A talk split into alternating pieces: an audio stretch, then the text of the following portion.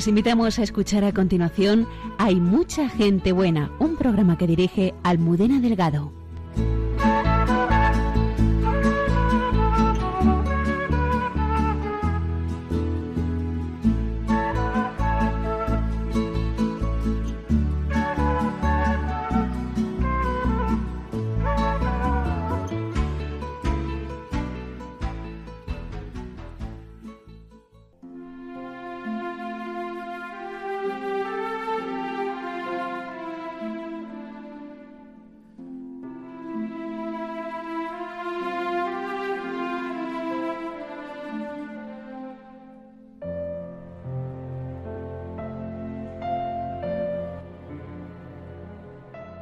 Londres, 3 de junio de 2017. En una noche trágica, Ignacio Echeverría, empleado de banca, no quiso escapar del peligro ni mirar a otro lado y se enfrentó con su monopatín a los terroristas que estaban apuñalando a varias personas, que gracias a su intervención salvaron la vida, pero a él le fue arrebatada. Esta noche, cuatro años después de su entrega por amor, nos acompaña don Joaquín Echeverría, su padre, para descubrirnos la vida sencilla cimentada en un sólido fundamento de su hijo Ignacio, un héroe y un testigo. El padre Miguel Márquez, Carmelita Descalzo, nos abre los ojos para que sepamos descubrir cómo Dios nos hace guiños en nuestras realidades cotidianas. En esta semana que hemos vivido un eclipse, nuestra arqueóloga y biblista Cayetana Jairi Johnson nos habla del simbolismo del sol en Jesús en su tierra. El Papa Francisco repite esta jaculatoria que aprendió de su abuela. Sagrado Corazón de Jesús, haz mi corazón semejante al tuyo. En el día que hemos celebrado la solemnidad del Sagrado Corazón de Jesús, la hermana Carmen Pérez y José Manuel Palomeque dialogan sobre este misterio de amor. Saludamos a todo el equipo del programa y en especial a Antonio Escribano que nos acompaña desde el control de sonido. Comenzamos.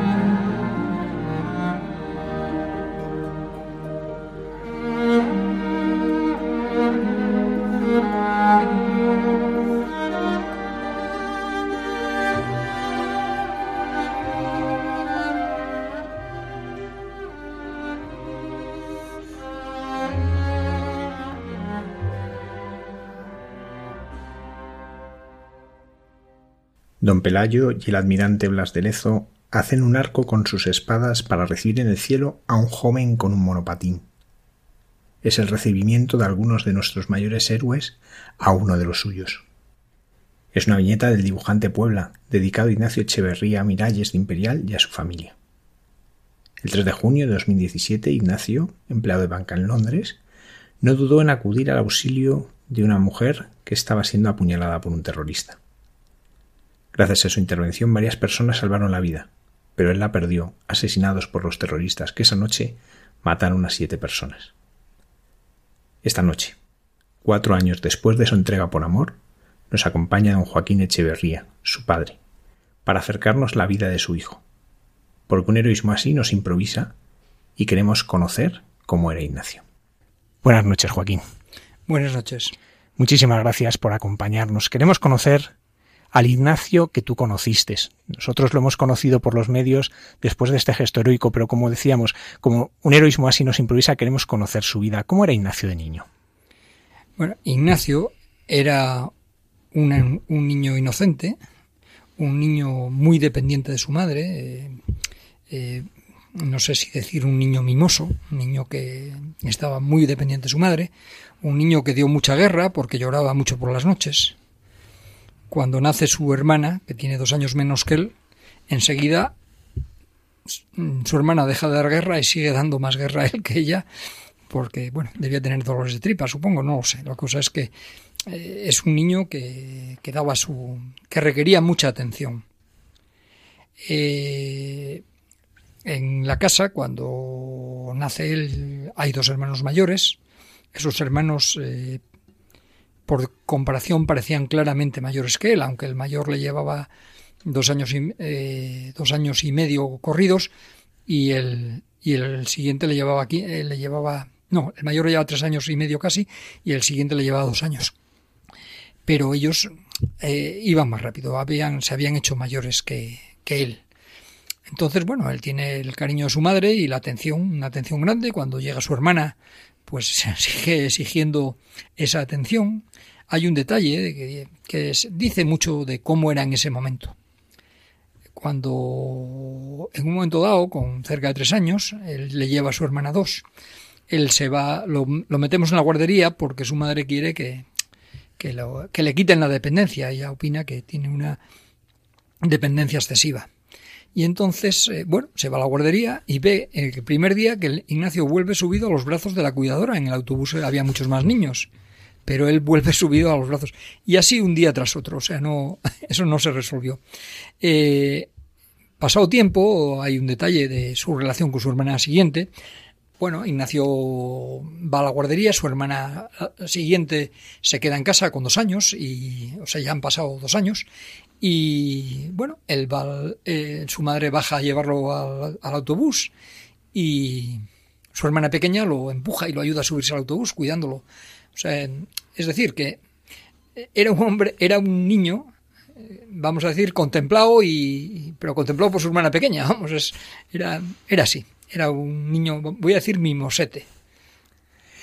Y cuando crece tiene una adolescencia rebelde. ¿Cómo fue su, tiempo de adolescencia? No, en Ignacio no, nunca fue, tuvo una, una, nunca fue rebelde. Ignacio era un hombre que tenía su vida, vivía su mundo, con sus fantasías y sus ilusiones y su mundo, en el cual yo nunca participé, yo no, nunca entré en el mundo de Ignacio. Es decir, yo con mis hijos tenía la relación que tenía, que ellos eran niños y yo era un adulto pero yo era capaz de discutir de asuntos con casi con cualquiera de mis hijos a partir de cierto momento. Con Ignacio tardo mucho en poder compartir aficiones o poder compartir ilusiones, ¿no? Él tenía su mundo, ese mundo lo compartía con sus amigos o lo compartía con algunos de sus hermanos, eh, particularmente con el que va delante de él, con Enrique y con su hermana Ana que va detrás.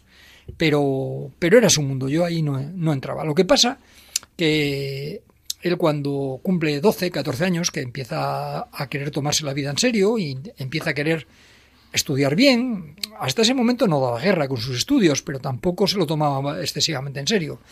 Cuando empieza a querer tomarse la vida en serio y quiere estudiar y quiere hacer las cosas bien, él eh, pues eh, tiene, va forjando sus criterios, pero pero no rebeldía. Eh, probablemente lo que había era indiferencia. O sea, yo no formaba parte de su mundo. ¿Cómo vivió Ignacio su vida profesional? Primero, ¿qué le mueve a estudiar lo que estudia y, cómo vivió su vida profesional? Bueno, Ignacio es un hombre que quiere estudiar, tiene mucha ilusión, él piensa que su vida, la calidad de vida de su vida depende de sus estudios. Era consciente de que en mi casa no había una fortuna que fuera a soportar una vida de otra manera. Entonces él decide ser un hombre estudioso, estudia, y él cuando hace su último curso de bachillerato elige una... Él pensaba que se le daban mal las matemáticas, pero elige la matemática optativa, o sea, hay una matemática... las dos matemáticas que había en ese curso eran optativas, él escoge la menos dura, en la que había un poco de cálculo infinitesimal, pero escoge la matemática menos dura. Pero cuando llega la hora de elegir estudios, él piensa que no debe meterse en una carrera con exigencia matemática. Entonces decide estudiar Derecho y ve que hay una posibilidad en la Universidad Complutense de estudiar la modalidad hispano-francesa, que es una carrera. El Derecho en la Complutense se daba en cinco años, pero esa modalidad de Derecho hispano-francés se daba en cuatro años, dos años en la Complutense, dos años en la Sorbona, que venían a ser en los dos años de la Complutense se daba, el 90% o algo así de la materia del derecho de la Complutense y en la Sorbona lo mismo, dan aproximadamente el, el 90% de la materia de la matriz francesa, de la maestría francesa. Entonces él decide estudiar eso. Bueno, se, le habíamos preparado unos, un poco de estudio de inglés en Irlanda y tuvo que adelantar su viaje y volver antes para poder hacer un examen suplementario para ver si lo admitían en, esa, en esos estudios o no. Bueno, lo aprobaron y lo admitieron y, entonces estudió eso. Él estaba muy ilusionado porque él pensaba que estudiar la carrera de Derecho a secas, que era... Él se compraba con sus hermanos, que estaban estudiando mm, Derecho con complementos económicos. Bueno, eh, en el caso de Ana y de Enrique, Ana todavía no había empezado, vamos, en el caso de Enrique estaba estudiando eh, empresas y Derecho y él opta por esta, por esta opción que, que él piensa que para él es posible la otra la consideraba que era, iba a ser demasiado dura. Y esa es la opción que, opta. Que cuando él empieza, cuando él termina sus estudios, él tiene dificultades para encontrar trabajo y va teniendo trabajos eh, los que va pudiendo, o, trabaja en una gestoría, o trabaja en una agencia inmobiliaria intentando vender viviendas, trabaja en, en Leroy Merlin montando muebles, es decir, se busca la vida como puede. Y en un momento dado eh, lo contrata con una beca, el ABN Enron, creo que he dicho bien el nombre del banco, y ahí es la primera vez que se siente trabajando cerca del derecho y acercándose a lo que después sería su profesión. En el camino hubo una temporada que estaba sin nada, eh, que estuvo haciendo de pasante en el, en el bufete de mi mujer. Mi mujer, después de que sus hijos se hacen, adquieren cierta edad, eh, termina la, hace los estudios de Derecho y, y, abre un bufete y ahí tiene a Ignacio trabajando. Cuando él se va a Londres, él se va a Londres. Él se, bueno, él cuando en un momento pierde el trabajo en el Banco Popular y se pone a buscar trabajo y empieza buscándolo en, en, Inglaterra, que es donde él ve más posibilidades. Él no quería volver a París. No le había dejado buenos recuerdos la universidad. Y no quería volver a París, que era donde más posibilidades tenía por sus titulaciones. Pero eh, cuando estaba buscando trabajo en Londres, le sale un trabajo en España, que había hecho un proceso de selección un año antes y se ve que la persona que habían seleccionado, eh, pues por la razón que sea, eh, falla o, se marcha o lo que sea, y entonces lo contratan él y se pasa una temporada. Y cuando pierde ese trabajo es cuando se pone, entra en un proceso mm, de selección del banco el banco HSBC, que es un banco muy fuerte, yo creo que estaba entre los cinco mayores del mundo, que decide reforzar el aspecto de eh, cumplimiento normativo y control de blanqueo de capitales, donde Ignacio había adquirido un gran conocimiento.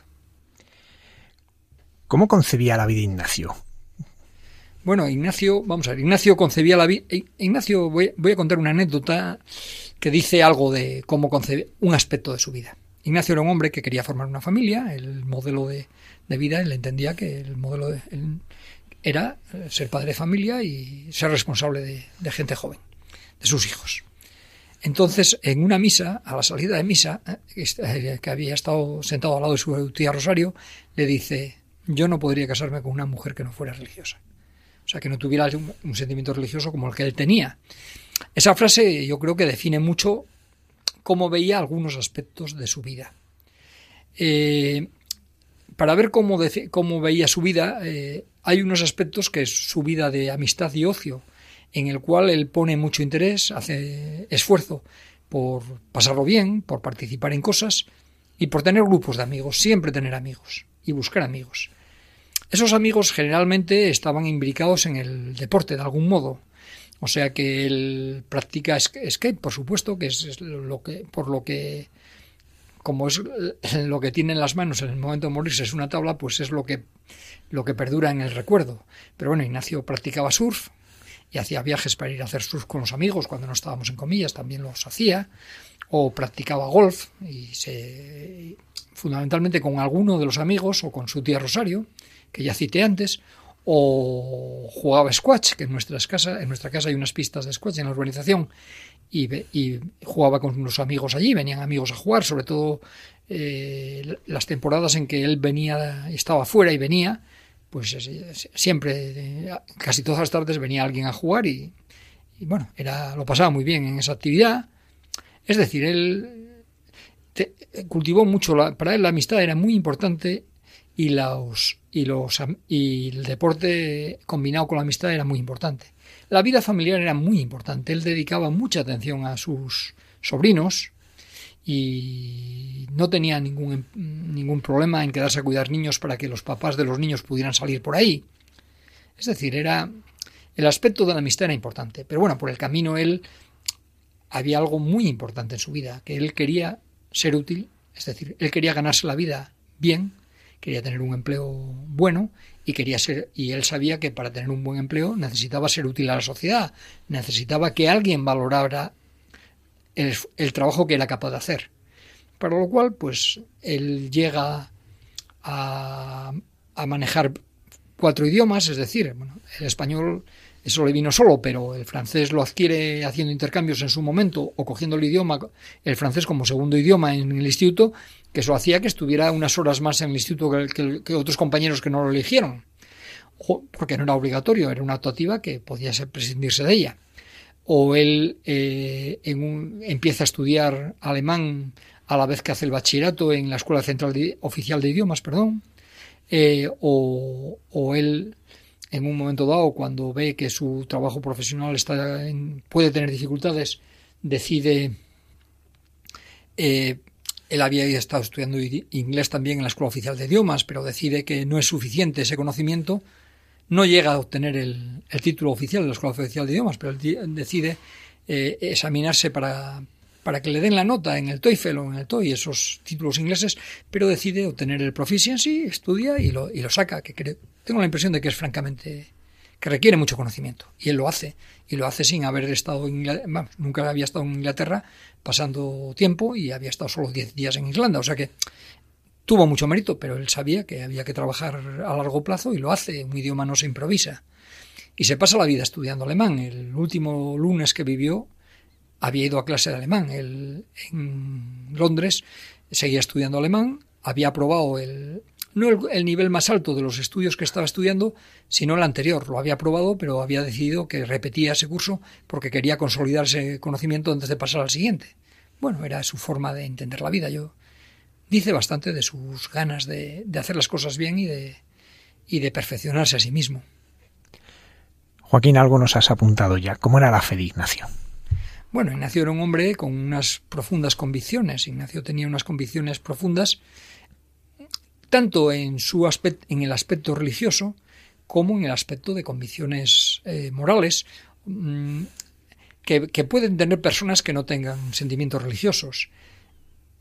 Su sentimiento religioso, bueno, él, por ejemplo, en un momento dado, él piensa que no acaba de encontrar una pareja, una persona, una mujer con la que pueda establecer un futuro de, vida matrimonial. Él va a Acción Católica, pero él va a Acción Católica, aparte de tener una relación eh, con, con, su fe, también cree que va a conocer gente y que va a encontrar una persona adecuada, que puede encontrar una persona adecuada de la cual enamorarse y con la cual casarse. Pero claro, descubre que en la acción católica, en el grupo en que se integra, que no había otros, pues la persona más joven tiene pues el doble de su edad. Pero sigue yendo y sigue preparando las lecturas todos los lunes. Va y él prepara sus lecturas. Y bueno, el padre Daniel, que era el que llevaba aquello, que ahora no está en las rozas, puede testificar lo que digo. sé que cuando Ignacio está fuera de España, pasa por y viene de visita, pasa por la iglesia a ver al padre Daniel. Es decir, para él eh, las prácticas eran importantes, pero yo creo que mucho más importante que las prácticas era el cómo se relaciona con su fe. Él tiene sus dificultades. Ignacio es un hombre tímido, Ignacio es un hombre que tiene dificultades en sus estudios en su momento y que tiene dificultades en sus trabajos en su momento, porque muchas veces le falta elasticidad o flexibilidad para, ser, para, admitir cosas que él opinaba que eran inadmisibles.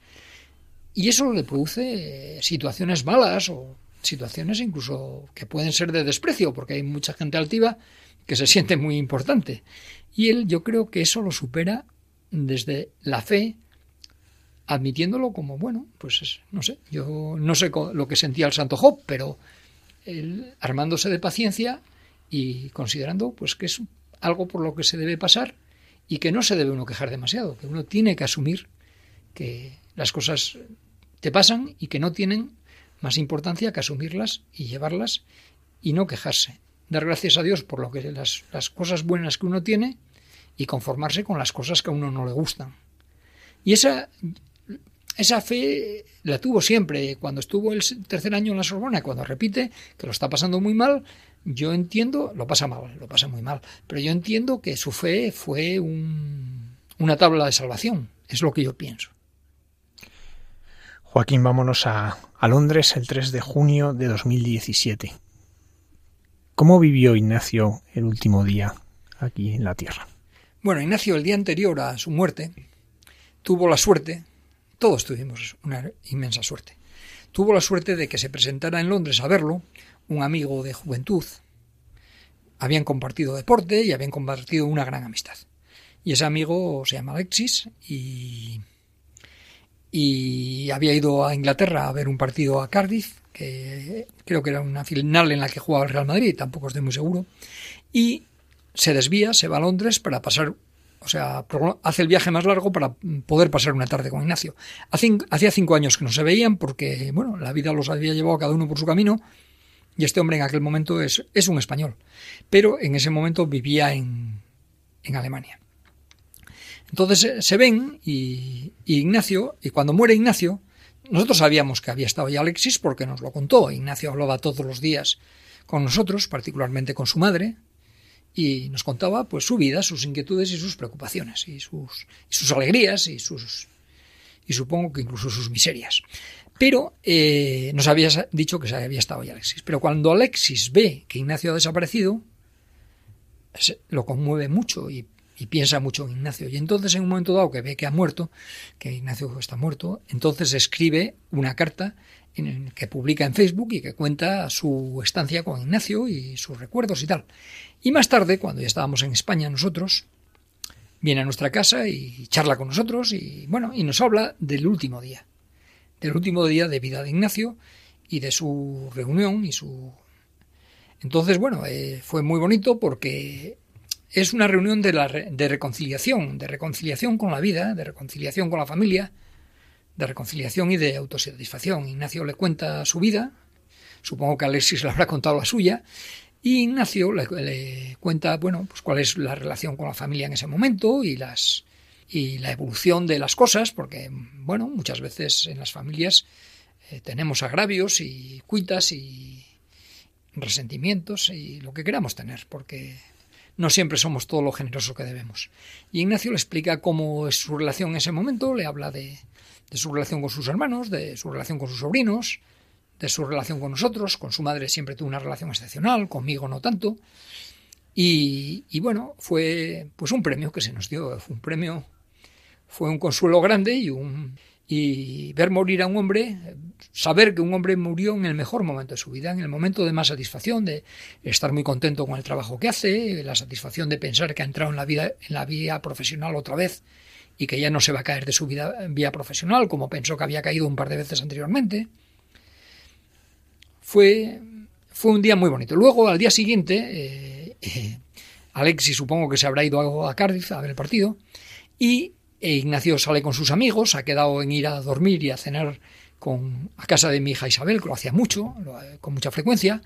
Él tenía su propia casa, y, pero, pero de vez en cuando iba y además cuando él iba a cenar algunas veces cenaba en compañía y otras veces se quedaba con la niña y Fernando e Isabel se iban por ahí a cenar y él hacía de niñero se llevaba muy bien con los niños, era, eh, era muy... En ese, eso lo hacía muy bien, eh, era francamente dulce y francamente cariñoso y era capaz de ponerse en su sitio, es decir, era capaz de, de jugar con un niño de tres años como si fuera un niño de tres años. Y van a patinar a una pista que está al lado del Támesis, después cuando terminan allí deciden cenar, entonces llama a Isabel y le dice no voy a cenar, pero iré a dormir y cuando van, eh, cogen unas bicicletas de las de alquiler del, del Ayuntamiento de Londres, que son unas bicicletas que estaban patrocinadas entonces, ahora no lo sé, por el Banco de Santander, o sea, y y cuando van en las bicicletas ven pasar, llegar una persona corriendo, pero mm, cayéndose. Estaba borracho, aparentemente. Y dice uno, menuda borrachera que tiene ese. Y ven que está herido. Entonces, a partir de ahí empieza el griterío y las voces, la policía gritando con los megáfonos a la gente que se esconde.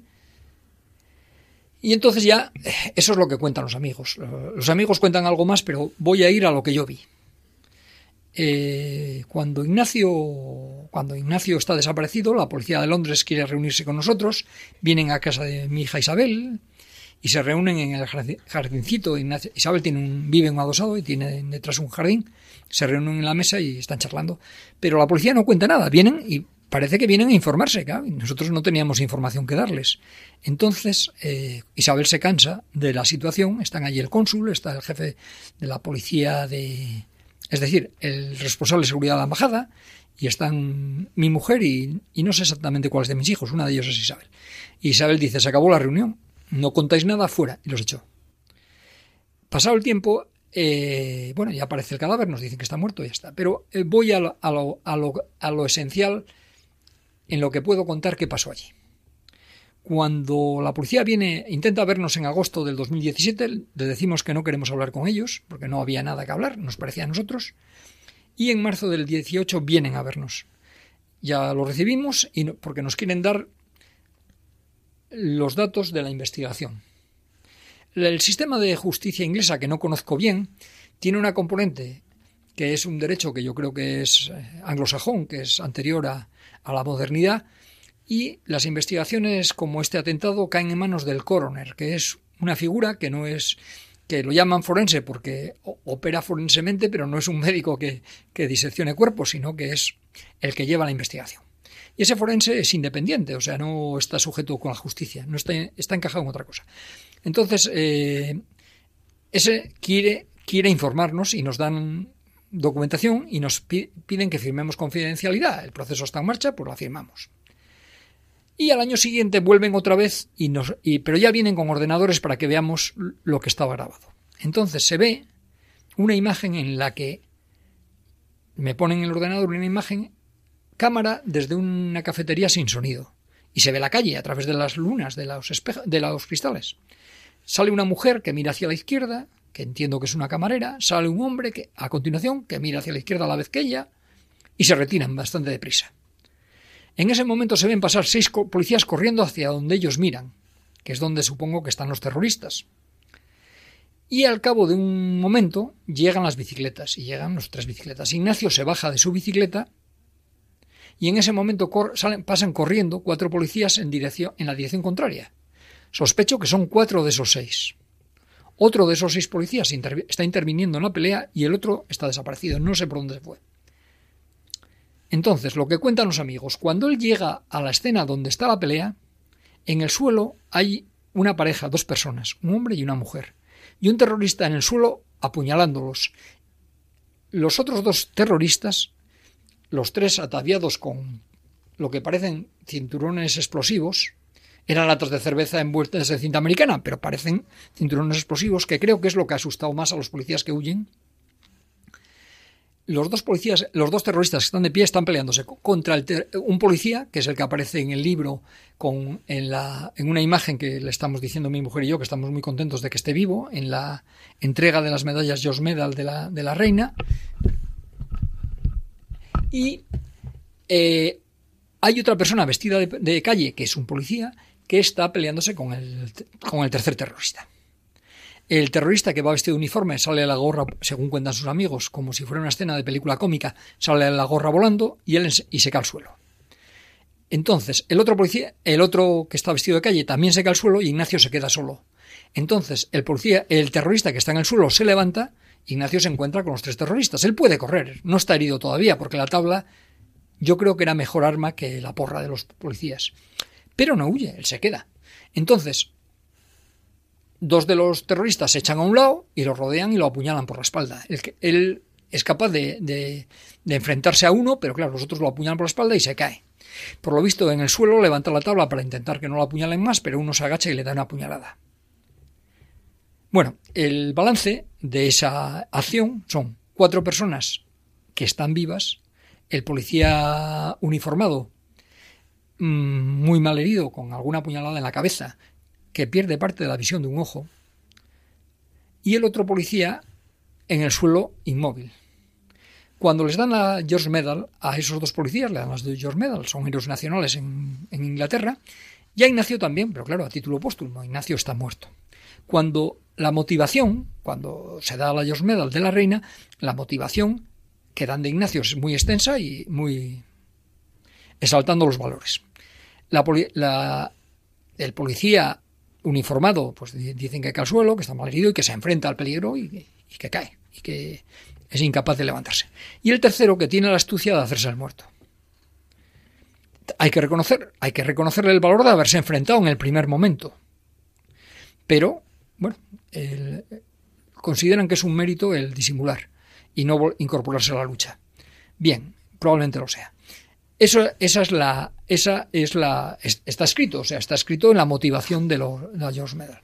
Cuando estuvimos al recoger la medalla de, en Londres, eh, cuando nos vio el policía que estaba uniformado aquel día, pues eh, nos pidió fotografiarse con nosotros y bueno, nos fotografiamos y, es la fotografía que recogimos en el libro. Fue muy cariñoso y muy simpático.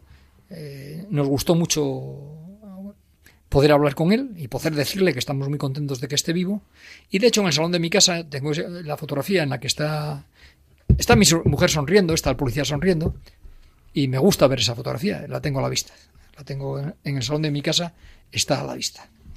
Y bueno, eh, en ese momento ya no hubo más, eh, ya no hubo más, pero después del juicio, le escribe a mi hija Isabel, la localiza la mujer que está en el suelo herida, que es una mujer francesa, y esa mujer le escribe a Isabel diciendo que se acaba de enterar por el juicio que Ignacio intervino y que ellos están vivos. Ella piensa que gracias a él y que no lo olvidarán en ningún día de su vida, que después del atentado estuvieron muy traumatizados y muy mal heridos y que estuvieron convalecientes y luego hicieron un viaje por toda Europa intentando restañar no solo las heridas físicas, sino las espirituales, que se han casado, que viven en Australia, que acaba de nacer un sobrino de su marido, una sobrina de su marido, eh, nos enseñan una boda, unas fotos, nos mandan muchas fotos de una boda en la que están ellos y la familia de su marido, y que esperan tener un hijo pronto.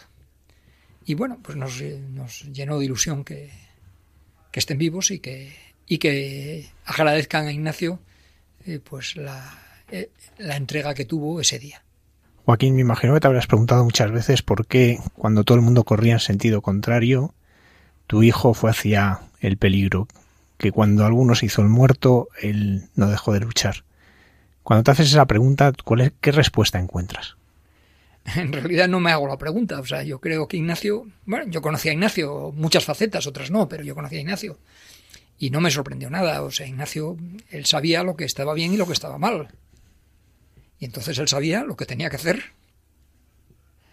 cuando algo no estaba bien. En cualquier caso, yo en aquel momento no lo sabía, pero puedo contar una motivación que creo que justifica y que lo obligó. Ignacio se comprometió consigo mismo sin saberlo. Ignacio unos días antes de su muerte estuvo en España y celebró su cumpleaños, el cumpleaños el 25 de mayo, pero bueno, celebró su cumpleaños unos días antes, con sus sobrinos, le encantaban ese tipo de fiestas y el soplado de velas y el cumpleaños feliz.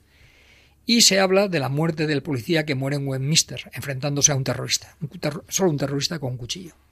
En ese momento llegan, los primeros que llegan son dos policías en un automóvil, el más joven de los policías, el menos cualificado, se baja y se va a la muerte, corre al, al terrorista a neutralizarlo. Y el jefe se queda en el coche y pone los seguros para no correr peligro. Entonces nosotros habíamos oído contar eso, no la segunda parte, pero sí la entrega de ese policía, no sabíamos cómo había llegado. Y nos había impresionado mucho, lo habíamos comentado porque nos pareció un acto verdaderamente meritorio. En ese cumpleaños, cuando se habla de ese tema, mi hijo Ignacio dice, si yo hubiera estado allí patinando ese día, ese policía estaría vivo. Alguien le dice, estarías muerto tú, y dice, bueno, ¿qué se va a hacer? Y ya está, ya no se volvió a hablar de esa conversación, pero una vez que él había pensado en ese tema y sabía qué era lo que había que hacer, pues ya sabía lo que había que hacer. Luego, como nos decías, eh, pasan, pasa bastantes horas hasta que sabéis qué ha pasado con Ignacio. ¿Cómo vivisteis esa angustia, esa incertidumbre de, no saber? Bueno, el no saber te hace hacer mil conjeturas, mil conjeturas. Lo que pasa, una cosa son las conjeturas, pero esas eran nuestras de cada uno. Es decir, yo puedo hablar de las mías, no de las de los demás, porque no compartí ninguna conjetura con nadie, ni nadie de los que estábamos cerca, todos, todos mis hijos y las demás personas, nadie compartió ninguna conjetura conmigo. Cada uno tendríamos nuestro, nuestro sentimiento y nuestra preocupación. Yo pensaba que Ignacio estaba vivo. Entonces yo pensaba que Ignacio estaba vivo, me preocupaba profundísimamente que Ignacio estuviera malherido en un hospital, que no se lo reconociera y que estuviera pasando una angustia tremenda, un desconsuelo, una angustia el sentirse solo. El escenario más tremendo que me imaginaba es que lo hubiera secuestrado parte del grupo terrorista lo hubieran metido en una furgoneta y lo tuvieran no sé de dónde para intentar extorsionar a la opinión pública. Yo en aquel momento no tenía tan clara la idea, pero claro, hay que darse cuenta que un acto terrorista no es más que un acto de propaganda. Y para hacer propaganda todo vale. Por ejemplo, ir a los hospitales y apuñalar a los heridos. Por tanto, yo pensaba que por lo que no dejaban entrar a gente en los hospitales era por miedo a que los terroristas se infiltraran y mataran heridos. Es decir, se nos ocurría, a mí se me ocurrieron muchas cosas. La muerte no era la peor. La realidad es que además, una vez pensado eso y que nos dicen tenéis que hablar con la prensa, yo no quería hablar con la prensa, tardé mucho en no dejar que se me viera en imágenes porque yo tenía horror, no sabía, no conocía ese mundo y me parecía un mundo horroroso. Pero me, me dicen que tengo, me dice Isabel Durán, amiga de la familia, me dicen que tengo que, dar entrevistas. Bueno, nos dicen que tenemos que dar entrevistas para que se hable de Ignacio y potenciar la búsqueda. Entonces, bueno, me encuentro hablando con Carlos Herrera de la COPE eh, por la mañana, una entrevista muy atenta y muy, muy de agradecer el trato. A continuación hablo, creo que es con Telemadrid, un trato muy bueno, pero ahí ya me preguntan y ya intento desdramatizar la situación. Es decir, no podemos jugar a ser víctimas tenemos que jugar a una cierta conformidad con las cosas y no podemos creer que tenemos derecho a ser a tener suerte siempre. Y lo expreso más o menos eh, oscuramente. Pero por el camino me entrevista en otra emisora, me hacen una pregunta impertinente, me preguntan que si sería el peor día de mi vida y yo en ese momento me parece una impertinencia, le digo, no, yo tuve una vez un examen de motores que no te puedes imaginar lo que fue. Me pareció que no tenían derecho a preguntarme eso. Pero bueno, eh, pasó la entrevista, afortunadamente fue en diferido y cuando la dieron ya no apareció esa pregunta. En la, segunda, la siguiente entrevista me la hace Dieter Brandau en, radio. Y al final de la entrevista, que fue muy agradable y muy, muy de agradecer el trato, me pregunta si nos está tratando mal la policía británica. Y ya en ese momento yo había tenido tiempo de pensar desde las entrevistas de la mañana. Y le dije que no. A mí me parece que no nos están tratando mal. Que en una guerra y esto es una guerra, creo que fueron las palabras textuales, lo primero es curar a los heridos, lo segundo es neutralizar al enemigo y lo tercero, y menos importante, ocuparse de las familias de los, de los caídos o de las víctimas, porque eso no, esos no son importantes, es secundario, y ese es nuestro caso, o sea que no, no nos tratan mal. No tuvimos, ese, no tuvimos una sensación, nos sentimos muy bien tratados en todo momento, nos sentimos tratados con mucha delicadeza y muy bien. También es verdad que en una televisión se les ocurrió hacerme no sé qué pregunta y les colgué eh, en un directo. Pero es que, es que, claro, yo pienso que una cosa es, es ser atento y ser, y ser respetuoso y otra cosa es dejarse atropellar. Y yo me gustaría ser como Ignacio. ¿Cómo la fe ayuda a vivir un momento como este que vivisteis vosotros? Bueno, que no fue un momento, fueron horas y horas de angustia y de dificultad. Bueno, yo no puedo hablar por cómo pueden sentir los demás. Yo yo soy creyente, soy practicante. Yo estuve muy enfadado con cosas de la iglesia muchas veces, de mala manera. Dejé de ser practicante temporadas porque me enfadaba, porque me parecían las conductas de con, con ETA inadmisibles. Tuve muchas discusiones por estas cosas con Ignacio, porque Ignacio tenía la visión muy diferente a la mía, y me decía que no era objetivo, y me decía además que porque una persona de la Iglesia yo creyera que tenía una mala conducta no podía culpar a la Iglesia y además que incluso esa mala conducta que yo pensaba a lo mejor estaba equivocado. La verdad es que pese a, mis flaquezas y a mis debilidades, yo supongo que el saber que Ignacio quería ir al cielo y que estaba convencido que había ido, pues había cumplido su propósito y a mí me valía. Yo me conformaba. Pasado el tiempo he tenido mucho, el tiempo he tenido mucho tiempo para meditar en estos temas. Yo antes, mucho antes de la muerte de Ignacio, cuando dejo de trabajar y por tanto el, sustento de la casa llega de forma automática porque tuve la enorme suerte de trabajar en una empresa que prescinde de mis servicios pero que me, sostiene, tengo mucho tiempo para pensar, para dedicarme a mis hobbies, a mis aficiones y para pensar en mí mismo. Y yo le pedí a Dios que si pasaba algo malo en mi familia me pasara a mí y que no le pasara a los demás. Cuando volvimos en el viaje con Ignacio, con el cadáver de Ignacio, tuve tiempo de pensar, había mucho ruido, había conversaciones, pero yo no fui capaz de, integrarme en ninguna conversación y estuve al margen en mi mundo y en mis cosas. Y llegué a la conclusión de que Dios me había concedido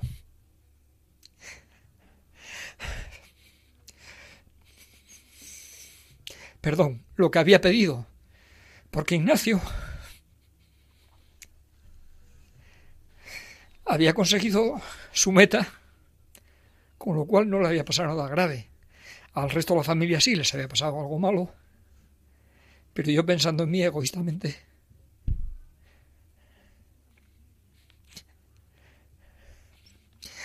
Pensaba que me quedaba mucho tiempo de llorar. Pasado el tiempo ya pienso que no, que no es así. Que al fin y al cabo que no se puede querer tener tanto protagonismo. Yo quiero pensar que Dios necesitaba un ejemplo.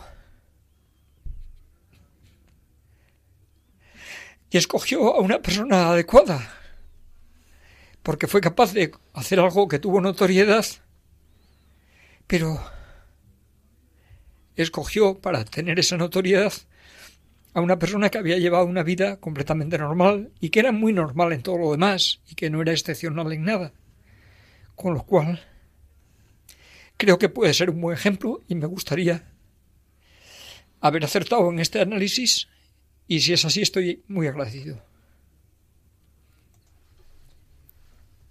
Condecorado en España con la Gran Cruz al Mérito Civil, la Medalla de Plata al Mérito Policial, en el Reino Unido se le concede el título de Comendador de los Cuerpos de Policía de Londres concedida conjuntamente por los tres cuerpos que la forman, algo que sucede por primera vez en la historia homenajes, pistas de skate con su nombre, el Instituto de las Rozas donde estudió lleva su nombre. ¿Le sorprendió la reacción de la sociedad ante lo que había hecho su hijo?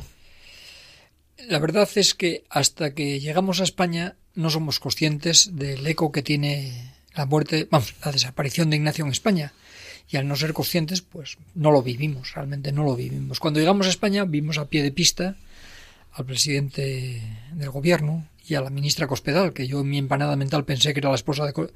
La había visto mil veces en televisión, pero no era capaz de... Mi cabeza no funcionaba y no fui capaz de darme cuenta. Pensé que era la esposa de, de Mariano Rajoy. Bueno, fue impresionante. Salimos de allí, con, nos habían dado la Gran Cruz eh, del Mérito Civil, vamos, nos habían entregado la Gran Cruz de Ignacio, no, no, no nos la... Y el acompañamiento que hace la Guardia Civil a la comitiva que sale desde, Torrejón hasta el ayuntamiento tanatorio de las Rozas es la cosa más impresionante que vi en mi vida. Sí, eh, bueno, pues lo vimos, eh, sí, es impresionante eh, lo que vimos.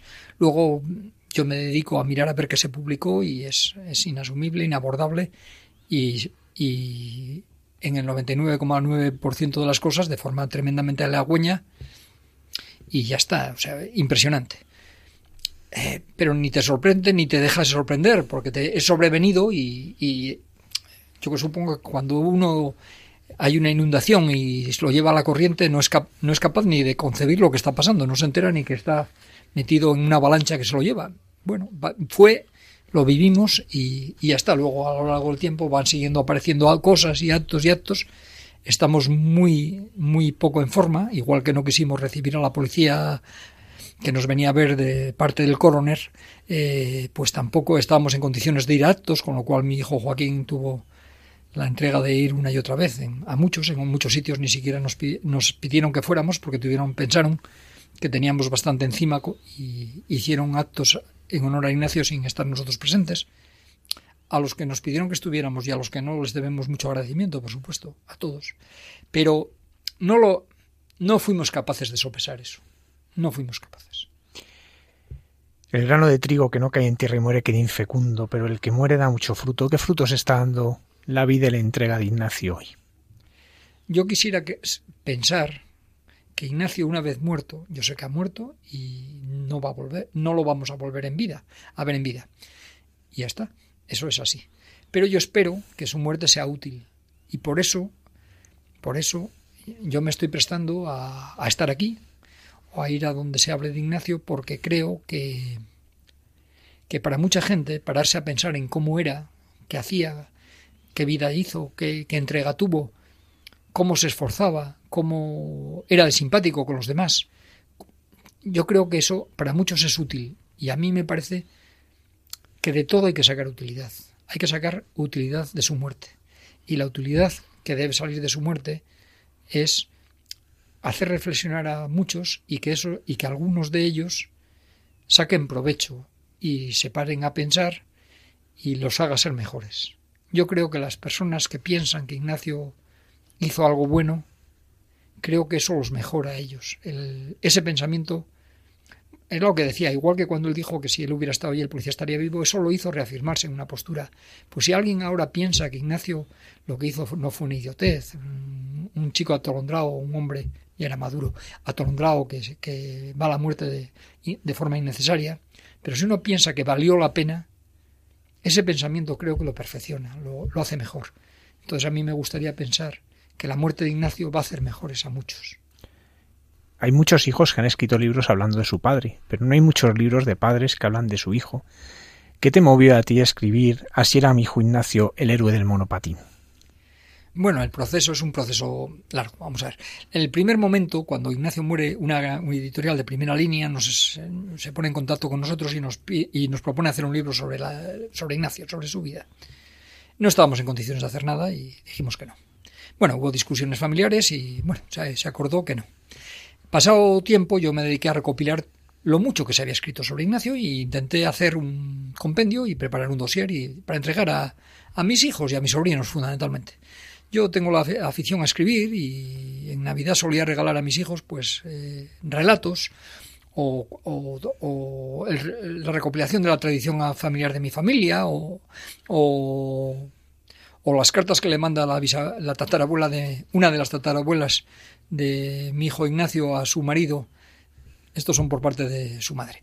Eh, pues hice libros con esas cartas o las cartas de contestación de él. Es decir, yo de vez en cuando en Navidad, cuando era capaz de acabar el proyecto, pues regalaba un libro, un libro encuadernado, eh, impreso, encuadernado por mí, escrito por mí en algunos casos o editado por mí en otros.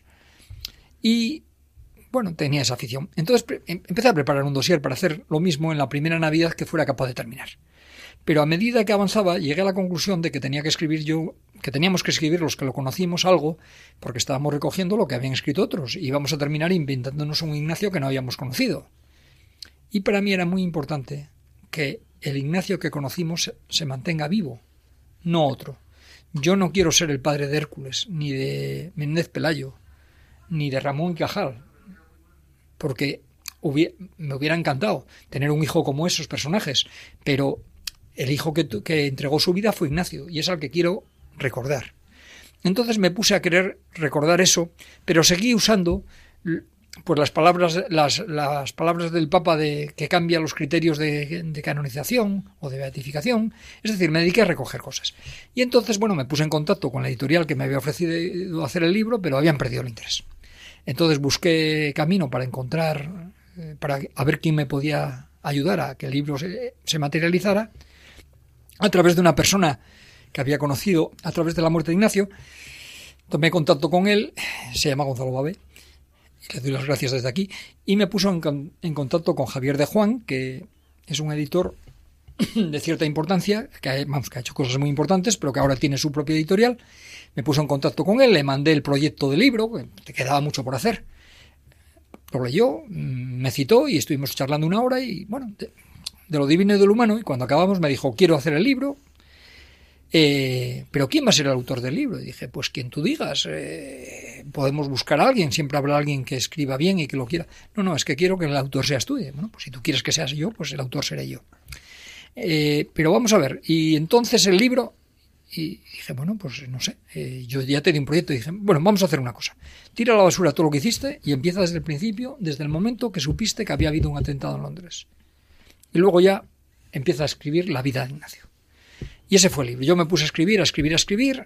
Hubo muchas tensiones porque desde mi manejo del Word y, mi desorden en la forma de hacerlo hasta tal, eh, estaban dificultando la expresión del libro. Además yo quiero escribir dictándolo al ordenador y salen disparates.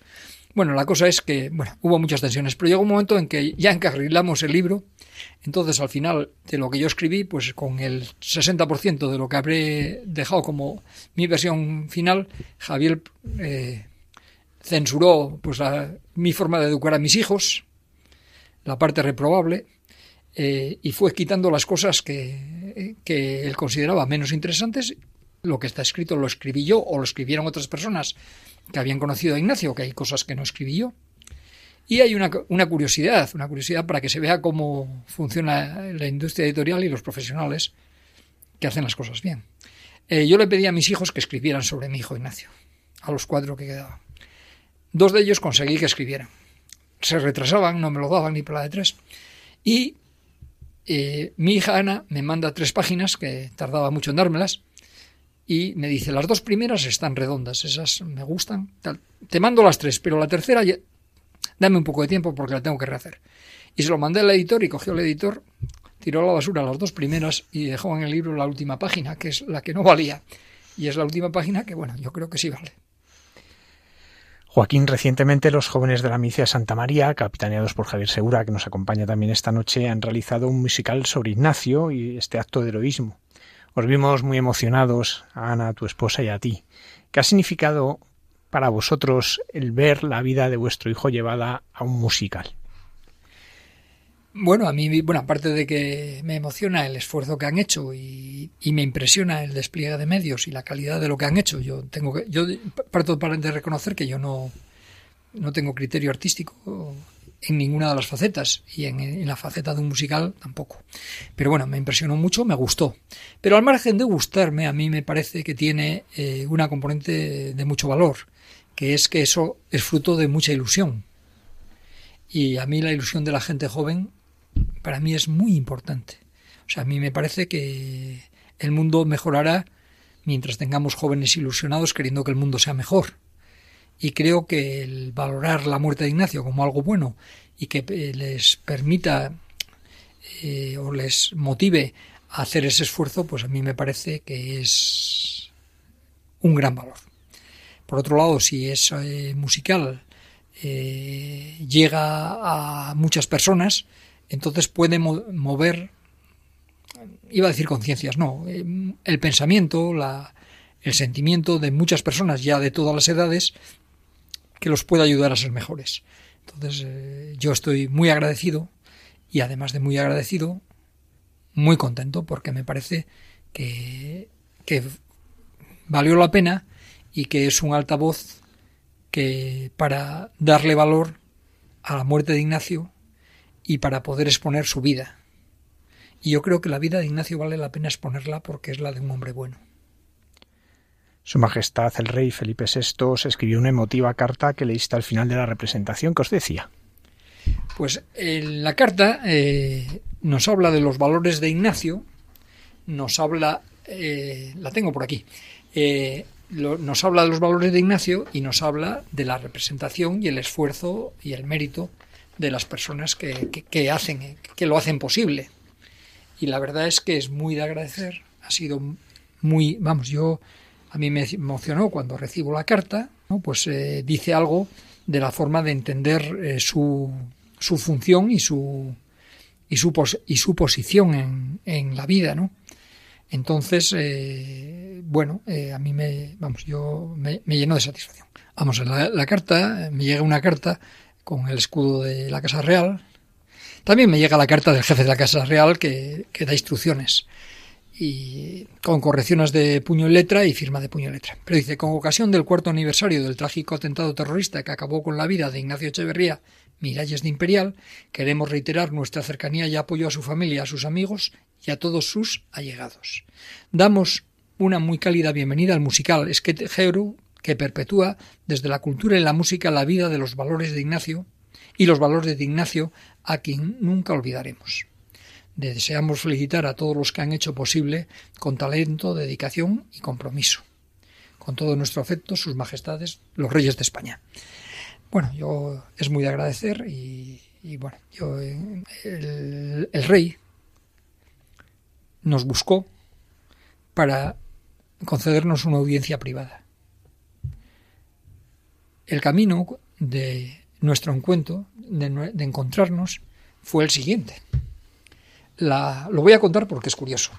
La profesora de mi nieto, la tutora de mi nieto Enrique, eh, es la esposa del jefe de la Casa Real. Entonces di, se, dirigió a mi hijo Enrique y le dijo que el, rey, que el rey le gustaría concedernos audiencia privada. Entonces, claro, Enrique le dio las gracias y ya está. Pues sí, claro. Y a continuación, claro, yo le pregunto a Enrique, ¿y cómo vamos vestidos? Claro, esa es la primera pregunta. Y nos dicen, como queráis. El rey va a ir de traje, perdón, de chaqueta y pantalón y corbata, porque a continuación tiene una reunión con el comité de concesión de príncipes, del premio Príncipe Asturias, con lo cual él tiene que ir vestido relativamente formal. ¿De acuerdo?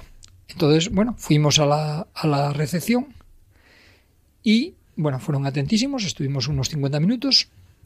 Eh, la reina fue cariñosísima con mi mujer, que estaba muy disgustada, porque nos habíamos peleado, porque yo siempre me quejo de que llegamos tarde y, la reina pensó que estaba disgustada porque se había muerto su hijo, pero no, estaba disgustada porque su marido es un bruto. Y, pero fue cariñosísima con ella, pidió una silla, se sentaron aparte y tuvieron, departieron a su gusto. Y nada, el resto en esa recepción estuvieron todos los que estamos presentes en España en ese momento, porque mi yerno Pierre, que es francés, estaba en, en, su país con, con, los hijos mayores. Eh, mi hija no estaba. Entonces, eh, cuando acabó la, la audiencia, nos dijo, os veremos en Londres. El rey iba a ir a Londres a una visita y bueno, pues entonces a la vista de lo que nos dijo, pues estaba claro que era fecha de ir a Londres y nos fuimos a Londres y estuvimos allí en la visita. Entonces en la visita el rey recibió a la colonia española en la embajada, nos pusieron, estaba lleno de gente, nos pusieron un lugar un poco privilegiado de la, de la sala donde el rey habla desde un estrado y dirige unas palabras a la colonia española y tiene una atención, un recuerdo para Ignacio y para su mérito. A continuación el rey es recibido en la Cámara de los Comunes y les habla de Ignacio. Interpreto que, les dice, eso nos debéis. Eh, en, la cena con la reina vuelve a, vuelve a hablar de Ignacio y me parece que hay un tercer acto que no recuerdo cuál es, que también vuelve a hablar de Ignacio. Es decir, en todos los actos de esa visita Ignacio está presente. Y bueno, pues es muy de agradecer, es muy de agradecer. Yo creo, y lo digo porque no quiero pecar de falsa modestia, o sea, yo creo que Ignacio hizo algo singular.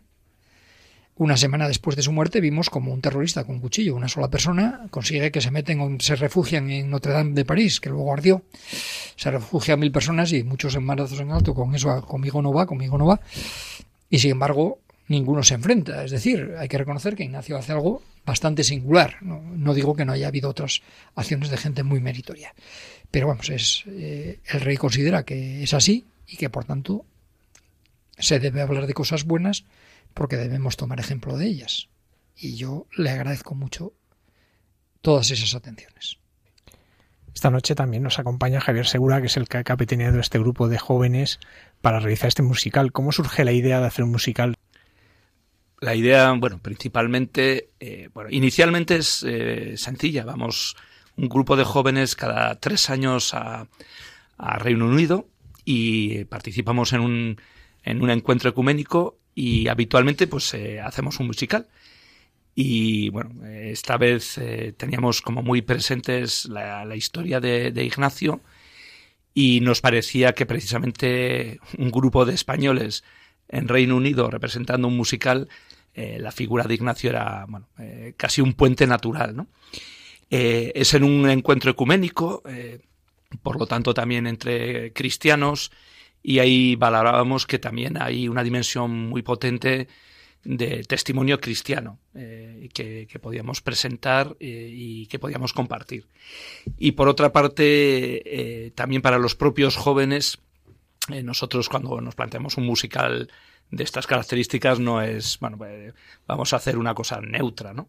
Queremos que sirva para transmitir un mensaje, para que los jóvenes que lo vivan y los que lo escuchen pues puedan recibir unas ideas, un mensaje, un, y bueno, la, vida de Ignacio nos parecía que, también reflejaba muy, muy bien todo eso.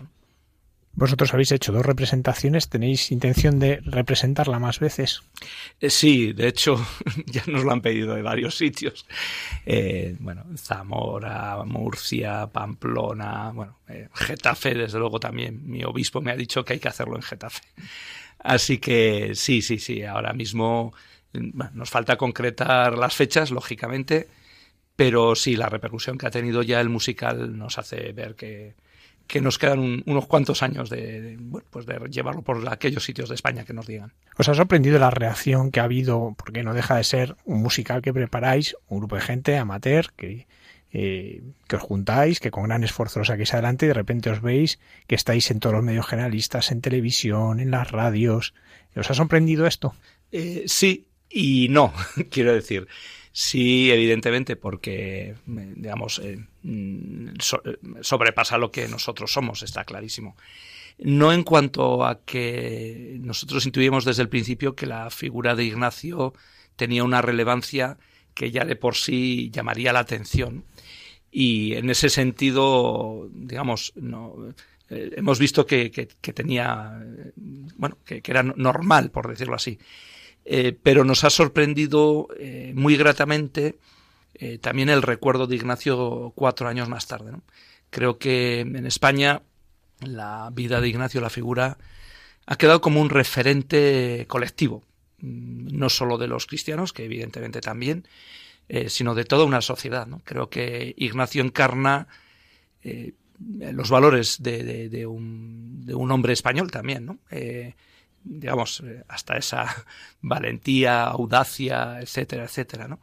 Y bueno, yo creo que nos hemos visto reflejados muchos y por lo tanto eh, creo que hay, no sé, hay un sentimiento colectivo que, encaja.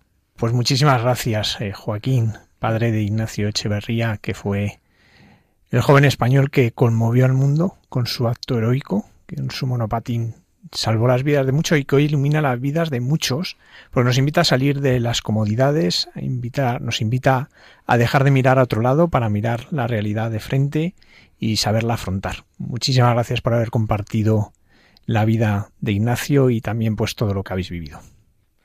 Muchas gracias, muchas gracias por darme la oportunidad de hablar de Ignacio y buenas noches. Y también muchas gracias a ti Javier por traernos este musical. Muchas gracias a vosotros.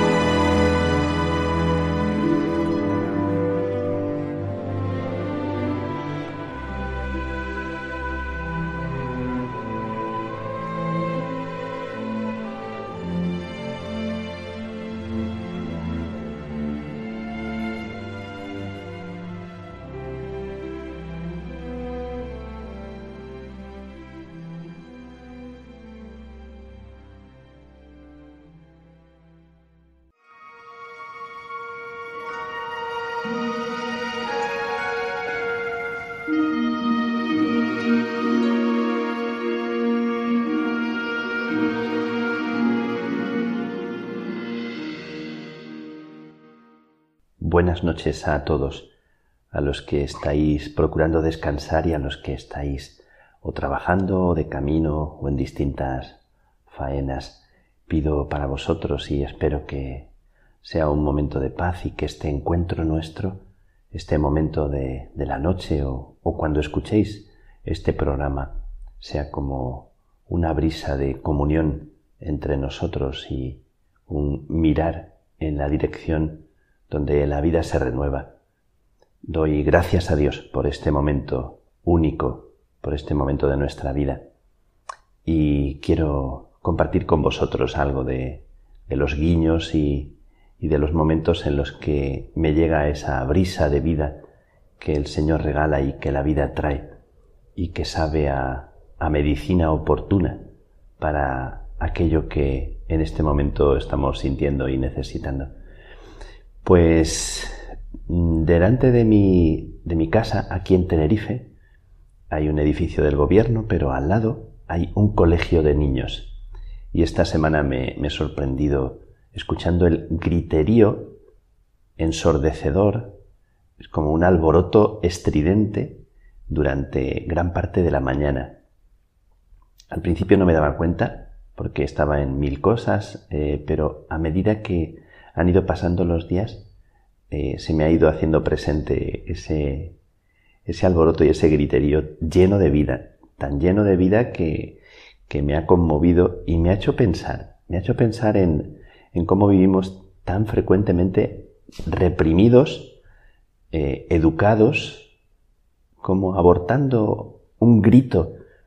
Hay gritos que, que dan miedo, hay gritos que, que son gritos de violencia, hay gritos que son de terror o gritos de susto, pero hay un grito profundo que es como el grito primigenio, como el llanto de un niño al nacer, como una voz que brota de las entrañas, como aquel grito de Jesús en el Evangelio, cuando dice el Evangelio que Jesús gritó con fuerte voz.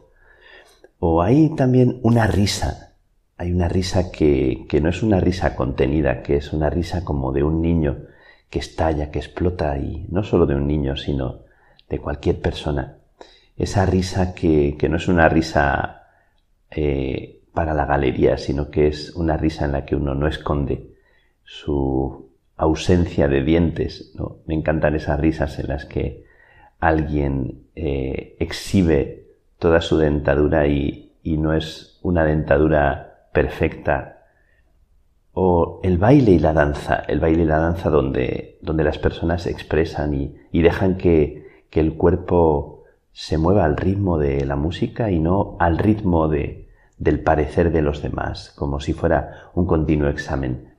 Así que el griterío de los niños me ha traído el recuerdo de tanta vida que está a veces contenida, porque da la impresión de que en ocasiones la educación es como un equilibrio, es como mantener una moderación, una sobriedad, incluso una contención. Y es cierto que, que nos hace falta una educación, que nos hace falta saber estar en cada momento, saber ocupar el lugar, saber estar en, en la situación adecuada y saber escuchar lo que el ambiente requiere de nosotros. Esto es cierto, pero también es cierto que cuando uno pierde la naturalidad, pierde algo de lo más hermoso que hay en cada uno. Incluso cuando, cuando uno se siente cortado o cuando uno no tiene una respuesta, la naturalidad para decir, lo siento, no, no sé qué decir o, o no sé qué, qué, responderte a esto que, que, me dices o un silencio que sabe a, a verdadero. Yo recuerdo que leí un libro hace, hace muchos años, un libro en, en, el tiempo de la Universidad de Comillas, que se titulaba Los sacramentos, praxis y fiesta. ¿Y por qué, por qué hablo de este libro? Porque hablaba de esto, del canto y de la danza. Y el libro venía a decir que los sacramentos o, o la fiesta, o cuando celebramos algo, nos alegramos, agradecemos y preparamos y disponemos la vida para lo que está por venir, para ser capaces de enfrentar lo que viene. Que un dictador, cuando logra matar el canto y la música y la danza en un pueblo lo ha vencido, lo ha derrotado del todo. Y me pareció una idea muy, muy intensa, muy bonita, muy oportuna para este tiempo en el que estamos. Que cuando una persona y un pueblo, una familia o, o una comunidad es capaz de cantar y bailar o poner la expresión que queráis, cuando es capaz de expresarse con, con libertad y dejar que brote lo que está contenido en el alma y vivirlo como celebración, ese pueblo tiene esperanza, esa gente, esa comunidad puede abrir y romper la barrera que le impide afrontar el, el futuro y dejar que Dios sea una esperanza que abre camino. Me, me gusta mucho esta idea. Recuerdo que cuando llevé el bastón de Santa Teresa a Tánger, me pidieron mis hermanas de, de Tánger llevarlo y tuvimos que hacerlo de una forma clandestina en un cierto sentido porque no queríamos que las autoridades supieran que llevábamos un objeto religioso. Eh, y escondimos el bastón entre la compra. Pasamos por Ceuta, yo metí el coche en el barco y al llegar a Ceuta hicimos la compra y entre la compra entró el bastón con muy poco, muy poco glamour, por así decir, en, en la zona de Marruecos, pero la policía no nos revisó. Como iban las monjas, pues respetaron. Y cuando llevamos el bastón a la catedral de Tánger, nos esperaba Monseñor Agrelo, que dijo unas palabras muy bonitas en su homilía, pero mi sorpresa y mi emoción vino cuando un grupo de 20, 30 subsaharianos, de los que están acogidos con frecuencia en la catedral de Tánger, se pusieron a danzar delante del bastón con una música. Había también una, una joven subsahariana que cantó precioso, con una voz preciosa. Y yo me, me llené de, de emoción, me conmovió mucho su danza, cómo danzaban, pensando en aquella mujer santa que era Santa Teresa, que seguramente no conocían excesivamente de ella, pero su danza me recordó la danza de, de los pobres, la danza de la gente que tiene esperanza, que cree en el futuro, que cree en que Dios es capaz de abrir caminos en medio de, mares que, que separan de una vida nueva o en medio de situaciones que son tan opresivas que uno no cree o no siente que sea fácil el futuro, pero confía en Dios y baila y danza como María, la hermana de Aarón, danzó cuando, pasando el mar rojo, las aguas se habían separado y era un pueblo libre. Me encantó esa danza. ¿Cómo recuperar? Esta es mi pregunta para hoy. ¿Cómo recuperar la gracia? ¿Cómo recuperar la chispa? ¿Cómo recuperar la magia o, la frescura? ¿O la conexión? La naturalidad que hay en ti, que hay en mí. Eh, muchas veces es el miedo. El miedo lo que hace es que nos paraliza, nos encoge. O la vanidad también, porque estamos más pendientes de cómo aparece lo que hacemos o lo que somos.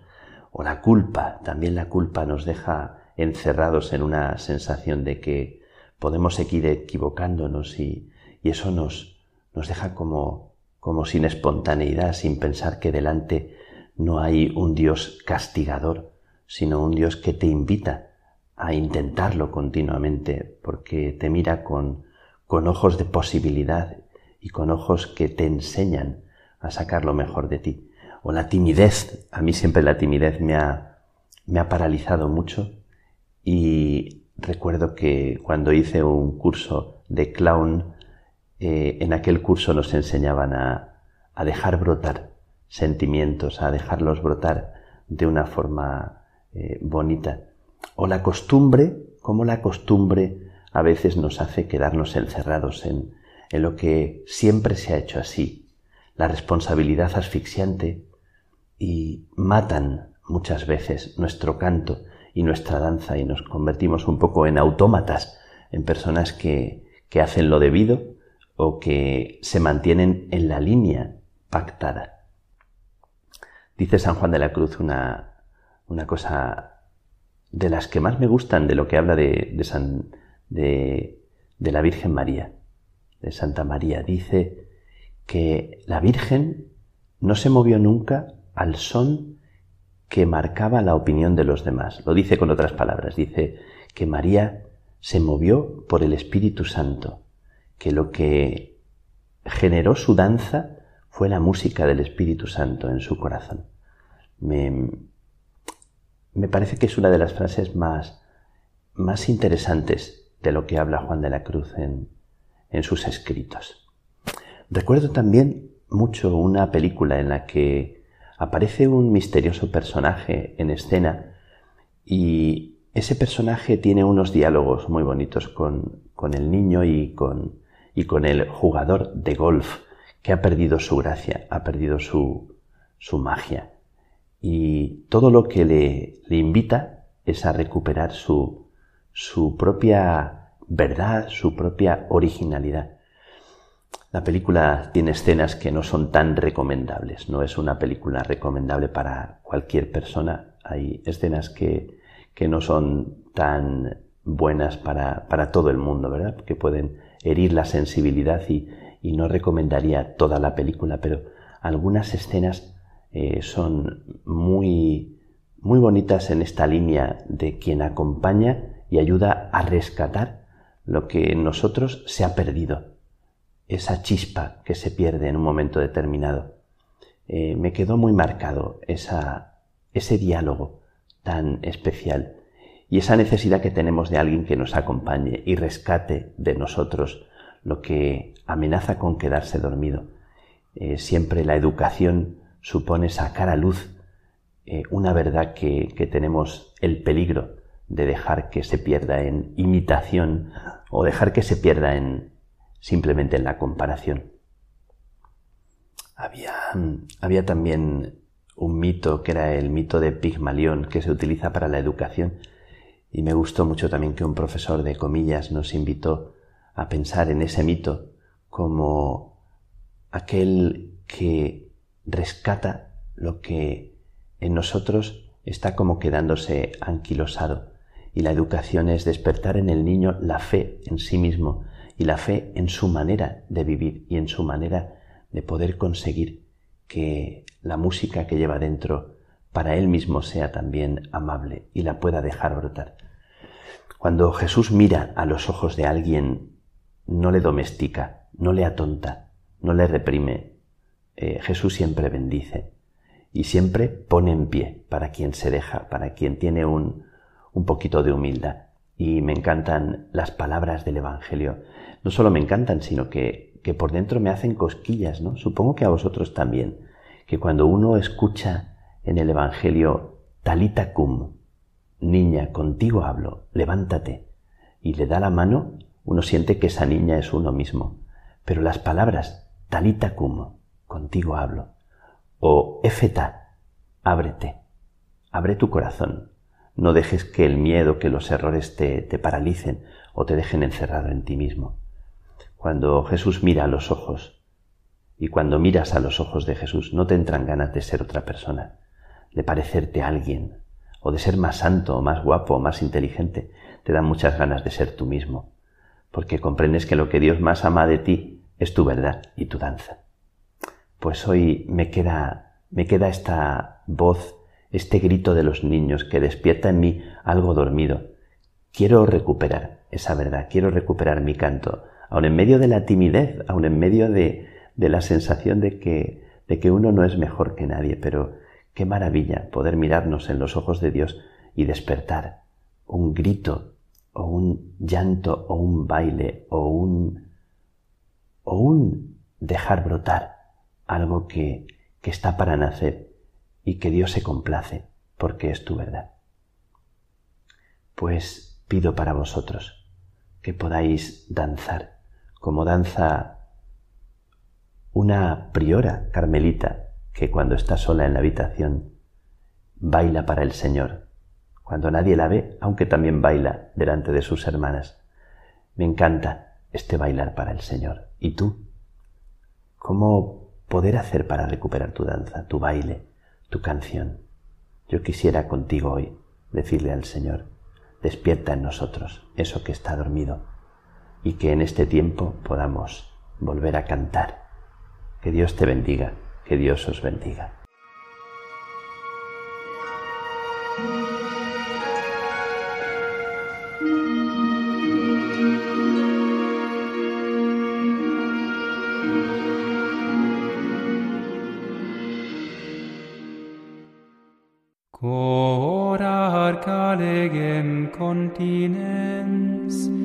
Non servitutis veteris ser gratiae ser venie ser et misericordiae cor sanctuarium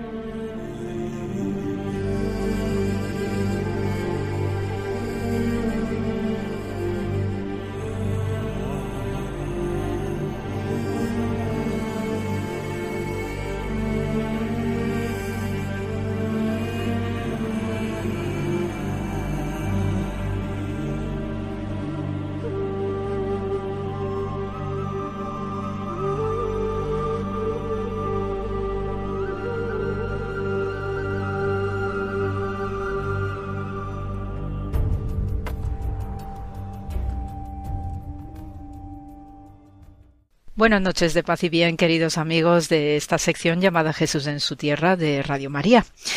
Y eh, hoy pues eh, se me ha ocurrido así de manera espontánea, según venía para casa después de un día de exámenes y, y reuniones, etcétera, y eh, sabiendo además la temperatura que estamos teniendo ahora mismo en, en España y en Madrid en concreto, pues se me ha ocurrido hablaros de la importancia del sol en el antiguo judaísmo y también cómo repercute ¿no? en el cristianismo.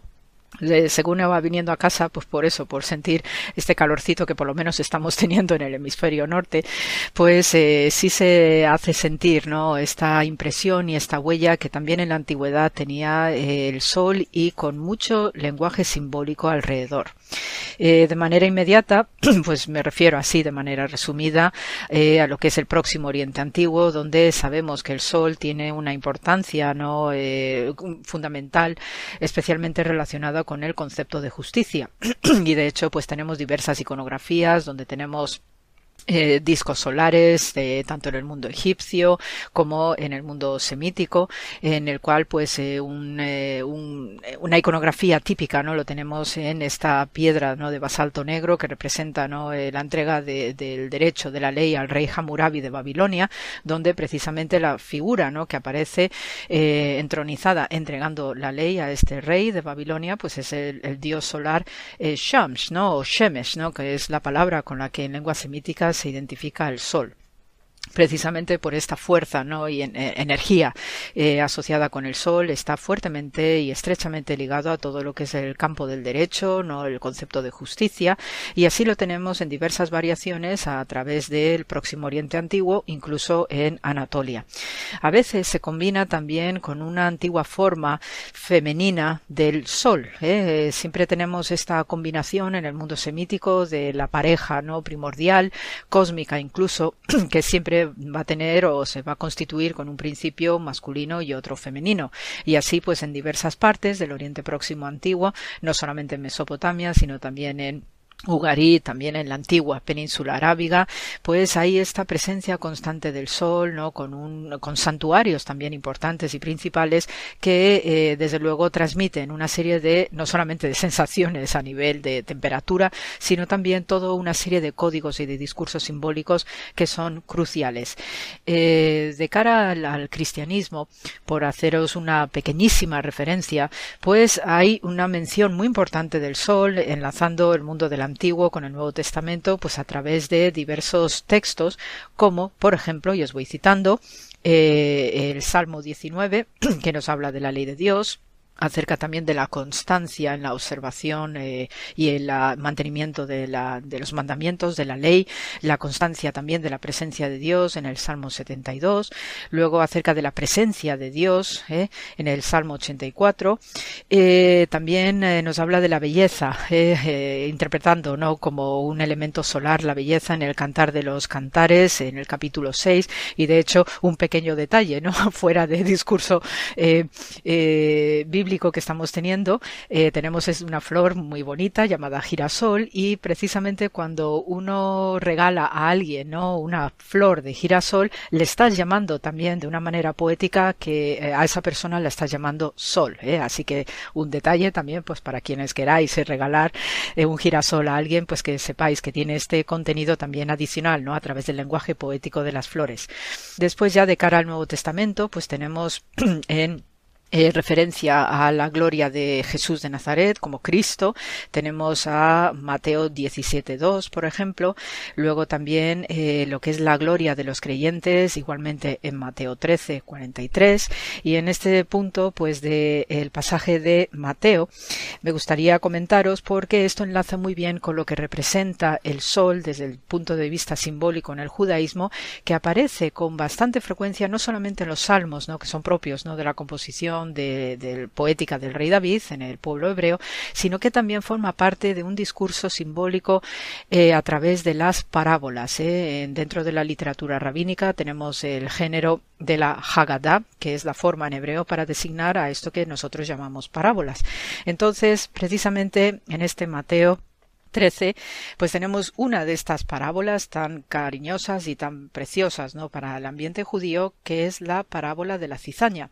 Y os leo, ¿no? Lo que es esta parábola. Dice, entonces Jesús, dejando a la muchedumbre, se fue a casa, y sus discípulos se le acercaron diciendo, Explícanos la parábola de la cizaña del campo. Y él respondió, El que siembra la buena semilla es el Hijo del hombre. El campo es el mundo, la buena semilla son los hijos del reino, y la cizaña son los hijos del maligno. El enemigo que la siembra es el diablo, las ciegas el fin del mundo, y los segadores los ángeles. Como se recoge la cizaña y se quema en el fuego, así también será el fin del mundo. El Hijo del Hombre enviará sus ángeles que recogerán de su reino todos los escándalos y a los que obran la iniquidad, y los echarán al horno ardiente. Y esto también hay una fuerte resonancia con el episodio de Daniel, ¿no? De estos tres amigos que también echan, ¿no? Al, al horno ardiente. Allí será el llanto y el crujir de dientes. Entonces los justos resplandecerán como el sol en el reino de su Padre. El que tenga oídos, que oiga. Esta última referencia ¿no? de los justos que brillarán como el sol es recordar también, como os he comentado en alguna ocasión, acerca de la importancia del concepto del justo, del sadik en el antiguo Israel, y es un motivo precioso para asociar inmediatamente lo que es también para el cristianismo el simbolismo heredado antiguo ¿no? del judaísmo de lo que representa el sol y sabemos además a través de la manifestación de la gloria de Dios como el rostro del propio Jesús se iluminó como el sol en la transfiguración. Entonces tenemos estos elementos que no dejan de tener pues una riqueza y un contenido profundísimo en este eh, antiguo Israel que inmediatamente se va a traducir de manera eh, muy simbólica y muy eh, muy parecida ¿no? a lo que eran los antiguos sentimientos ¿no? de la identificación del sol con la justicia con el justo con lo que es recto y con todas las bondades que ello implica de hecho sabemos a través de la tradición rabínica que hay diversos eh, usos ¿no? a través de este género de las parábolas que eh, nos está avisando de diversos acontecimientos por ejemplo como en el libro de Josué pues se nos narra ¿no? en Josué 10 que el sol se quedó quieto no se quedó como eh, colgado en el cielo para permitir que los israelitas derrotasen a los amorreos no este tipo de acontecimientos no entonces eh, no solamente el sol va a representar este aspecto de justicia, sino también va a ser un gran dador de vida.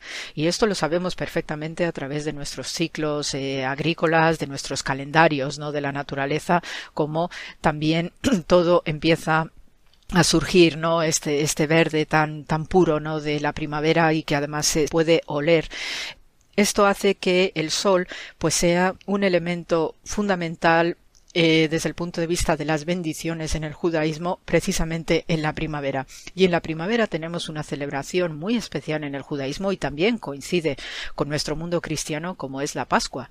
El Pesa judío suele coincidir con nuestra semana de pasión en el cristianismo y es en esta fecha, en el mes de Nisan, que es cuando se celebra la Pascua judía, hay una bendición sacerdotal que se realiza al sol esta bendición eh, del sol se llama Birkat Hajama, eh, la palabra Ham eh, significa calor, ¿no? En un sentido abrasador, y es una de las eh, de los epítetos que se utiliza para referirse al sol. Entonces, precisamente como la Pascua eh, en el pueblo hebreo representa ¿no? esa salida de Egipto con todas las connotaciones de redención y de liberación y de ir a la tierra que Dios les prometió, pues guiados por el sol, aunque era un sol de vicio en el desierto, y eso también hay que decirlo, pero no deja de ser que era un sol que también les protegía y que les daba la energía suficiente para cumplir su misión. Y por eso eh, en esta celebración de la Pascua judía, pues se hace una bendición específica llamada Birkat Jajama al sol en agradecimiento también de haberles eh, ayudado y de haberles guiado a pesar de la aridez del desierto. En este sentido, pues hay también diversas leyendas acerca del sol en la tradición rabínica y según ellos, pues eh, el sol también tiene además un aspecto narrativo próximo a la personificación del sol, puesto que el sol se mueve, tiene sentimientos y entonces se asoma a nuestro mundo eh, a través de diversas ventanas. Y entonces estas ventanas, pues, dice que se van abriendo y se van cerrando según las estaciones del año. Y nosotros, cuando experimentamos, ¿no? cómo va el sol durante el año, sabemos que en los meses de invierno, pues tenemos la impresión de que el sol no calienta, es todo lo contrario. Claro que está caliente lo que pasa que por los movimientos de los planetas, etcétera, pues tenemos una mayor sensación de frío en invierno y no así tanto en verano. Y esto, desde el punto de vista del lenguaje metafórico, pues para los rabinos, ¿no? Eh, cuentan en sus leyendas eh, rabínicas que el sol pues abre y cierra ventanas durante las estaciones del año y así pues también va calentando más o va calentando menos. Eh, lo que sí está claro que precisamente por esta rotación eh, que se hace no alrededor del Sol, del planeta Tierra. Eh, también hay unas connotaciones muy importantes relacionados de nuevo con este de justicia que os comentaba al comienzo. Y desde luego lo que sí tienen muy claro es que el Sol abrasador es el que va a achicharrar a los enemigos de Israel y a los enemigos también de la humanidad. ¿eh? Tenemos que recordar que el pueblo hebreo y sobre todo cuando vive Jesús de Nazaret tiene muy clara en la doctrina farisea que el pueblo de Israel es el mm, la vía o la comunicación necesaria no solamente para redimirse a ellos mismos de sus prevaricaciones y de sus pecados, sino también sirven para redimir al resto de la humanidad. Por tanto, con estas bendiciones que hacen los sacerdotes o los rabinos, ¿no? de al sol en plena Pascua, también nos están anticipando lo que es la figura de Jesús de Nazaret con esa eh, luminosidad solar que aporta en su propia persona, porque el sol no solamente se va a encargar de aniquilar a los enemigos de Israel y a los enemigos de la eh, humanidad entera, sino que también es un motivo importantísimo de resurrección. Eh, sabemos de elementos resurreccionales, no relacionados con la luz, especialmente, no con la oscuridad, y a pesar de que son necesarias, no, no podremos distinguir la luz si no existe la oscuridad y al revés y los dos son necesarios e interactúan y son eh, aunque tengan a veces este comportamiento digamos eh, dialéctico pero son elementos necesarios para poder entender no también lo que simboliza cada uno de estos elementos. Por eso la luz es tan importante asociado al sol con el elemento de la resurrección, que no es casualidad que en todas las representaciones iconográficas que tenemos de Jesús hay una fuerte presencia de la luz que le rodea, que emana alrededor de él. Y esto es una iconografía muy especial con todos estos contenidos simbólicos que tiene el sol, sobre todo desde el punto de vista de la resurrección y la redención que trae el sol, que precisamente se fusiona maravillosamente en lo que es el mesianismo de Jesús de Nazaret. Hmm? Entonces, eh, con estos elementos no simbólicos, yo os iré comentando alguna cosita más, ¿no? Conforme lleguemos a nuestras fechas de verano, pues eh, este sol, ¿no? Que ya ha pasado la primavera y vamos a entrar, ¿no? En lo que son las fechas de verano, pues no deja de ser que cobra, pues un vigor especial. Todo el mundo parece que se anima más en verano, ¿no? Y, y, y le gusta más estar en la calle y disfrutando también de alguna vacación, quien se lo pueda permitir. Esto es, es uno de los símbolos profundos que tiene el sol, ¿no? De, renacimiento, de, de, realmente de quitarse, ¿no? De todo el peso que quizás hayamos llevado a lo largo del año y más en estos tiempos pandémicos.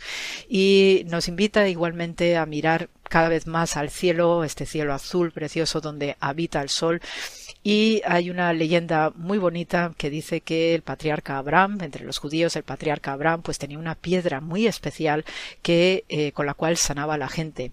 Ya cuando falleció el patriarca, ya sabéis bien entrado en años, entonces Dios cogió esa piedra y la colocó inmediatamente cerca del sol para que el sol también siga sanándonos a través de esta piedra medicinal o sanadora que tenía el patriarca Abraham. ¿eh? Y con Abraham, pues eh, es el que inicia una historia de la salvación, una historia preciosa, maravillosa y que pues que miremos un poquito al cielo, eso sí, con toda precaución, ya sabéis que no hay que mirar al sol directamente, que si no nos quemamos los ojos, pero pensando en estos elementos simbólicos y también simpáticos acerca de cómo se interpretaban las luminarias celestes en el antiguo mundo semítico, eh, se os manda muchísimo amor, muchísima paz y bien. Y gracias por la escucha y hasta la semana que viene, queridos amigos.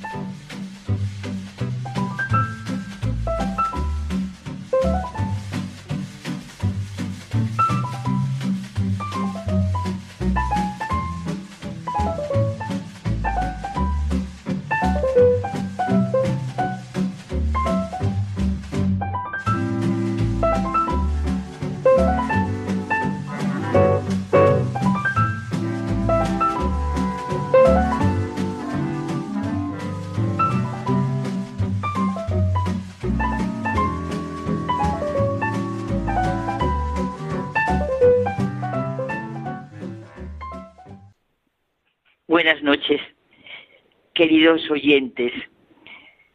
Estamos hoy en un tema muy, muy entrañable, que se va a llamar de corazón a corazón.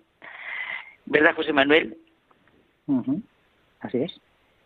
Es que nos gusta mucho que la Iglesia celebre, después de la enorme riqueza y belleza de las fiestas que hemos celebrado, habiendo vivido el mes de mayo, dedicado a la Virgen, y ahora el mes de julio, de junio, perdón, el mes de junio al Sagrado Corazón de Jesús, pues celebramos la solemnidad del Sagrado Corazón de Jesús y al día siguiente el Inmaculado Corazón de la Bienaventurada Virgen María, el corazón de la Madre, de la Madre de la Iglesia, el de la Madre de todos, el de la Madre de toda la humanidad, a la que su Hijo nos ama hasta el extremo y que así nos expresa la maravillosa solemnidad litúrgica del Sagrado Corazón de Jesús.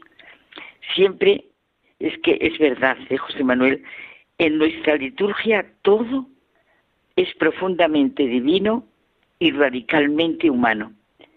Sabemos perfectamente el sentido que tiene el corazón en la Biblia más rica y completa de su significado. Sí, y no nos referimos ahora a él como símbolo de la afectividad, de los estados anímicos, de romanticismo, de fantasías. Nos referimos al corazón como símbolo de toda la vida humana, como expresión en él de todo el significado de la persona. Desde esa óptica, justo en la que la clave de la persona está en el corazón. Y por eso decimos, es una persona de buen corazón. Y en ese sentido, pues es símbolo de vida, de riqueza, de bondad, de intimidad, de claridad y fuerza interior. Aquello del principito solo se ve bien con el corazón. Lo esencial es invisible a los ojos. Bueno, o, o lo de Pascal, el corazón tiene razones que la razón no conoce o no entiende.